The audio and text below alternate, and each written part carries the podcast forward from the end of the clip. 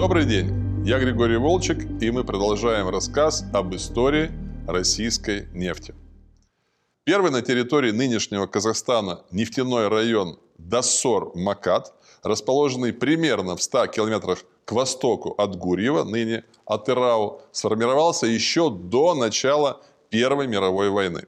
Здесь добывалась нефть очень высокого качества. Легкая, малосернистая, низкопарафинистая. По сути, там сложились контуры крупной нефтегазоносной провинции – Каспийско-Эмбинской.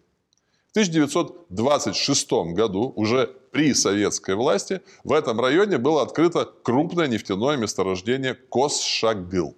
Война помешала как следует разведать эту Каспийскую Эмбинскую провинцию, но уже начиная с 1949 года на обширной территории, включавшей Плата, Северный Устюрт и полуостров Мангышлак, началась активная геологоразведка. Это дало впечатляющий эффект. В 1961 году здесь было открыто первое в Казахстане гигантское месторождение Узень, а ровно через полгода крупное месторождение Житыбай. Так был сформирован новый Южно-Мангышлакский нефтегазоносный район. Добыча нефти в Казахстане резко увеличилась, и по этому показателю республика вышла на второе место в Советском Союзе после РСФСР, обогнав Азербайджан и Украину. В 1965 году к обычным буровикам-геологоразведчикам добавилась экспедиция сверхглубокого бурения, нацеленная на поиски нефти в прикаспийских подсолевых отложениях палеозоя. Результат превзошел все ожидания. В 1979 году были практически одновременно открыты два гигантских месторождения – Карачаганак и Тенгиз – Судите сами. Извлекаемые запасы Карачаганака 1 миллиард 200 миллионов тонн нефтеконденсата и 1 триллион 400 миллиардов кубометров газа. Запасы Тенгиза 1 миллиард 100 миллионов тонн нефти и 1 триллион 800 миллиардов кубометров газа. Это огромная цифра. Оба месторождения были запущены в промышленную эксплуатацию еще в советский период, а после распада СССР составили фактически основу нефтегазового комплекса суверенного Казахстана. К разработке месторождений были привлечены крупные иностранные инвесторы – Chevron, British Gas, Eni и ExxonMobil. Отметим, что активные переговоры с иностранцами были начаты еще в советское время – Необходимость вхождения в проекты зарубежного капитала была вызвана не только потребностью в финансовых ресурсах, но и беспрецедентными технологическими трудностями.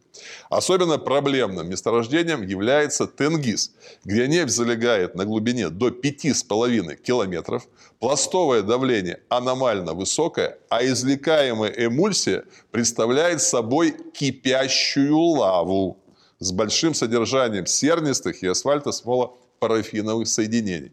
Сегодня на Тенгизе добывается 30 миллионов тонн нефти в год, на Карачаганаке 11 миллионов тонн нефти в год. Основной объем добытой нефти экспортируется по магистрали Каспийского трубопроводного консорциума, или сокращенно КТК, Тенгиз, Новороссийск, протяженностью 1511 километров и диаметром 1016 миллиметров. Акционеры КТК, госкомпании России и Казахстана, а также 8 частных инвесторов, включая Лукойл. Трубопровод, пущенный в эксплуатацию в 2001 году после ряда модернизаций, вышел на объем прокачки близкий к плановому – 63 миллиона тонн нефти в год. По КТК транспортируется более трех четвертей всей казахстанской экспортной нефти. Основную лепту, более 40% объема прокачки, вносит Тенгиз.